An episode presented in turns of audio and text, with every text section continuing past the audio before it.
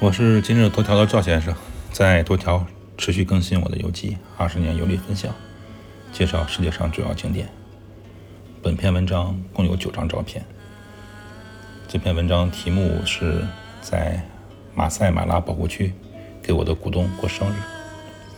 那么书接上文，我们在马赛马拉草原上喝完下午茶，回到酒店后，我无意中发现和我同去的一个公司股东当天过生日。我安排酒店服务员和行政主厨专门给股东搞了一个庆生仪式。当地酒店服务员全体出动啊，带着蛋糕一路从厨房跳舞跳到我们餐桌前来搞了各种就是叫庆生仪式吧。当时这个股东还是挺感动的。马赛马拉保护区酒店很有特色，房门钥匙都是野生动物的形象。我住的呢是长颈鹿房间，酒店空调噪声很大。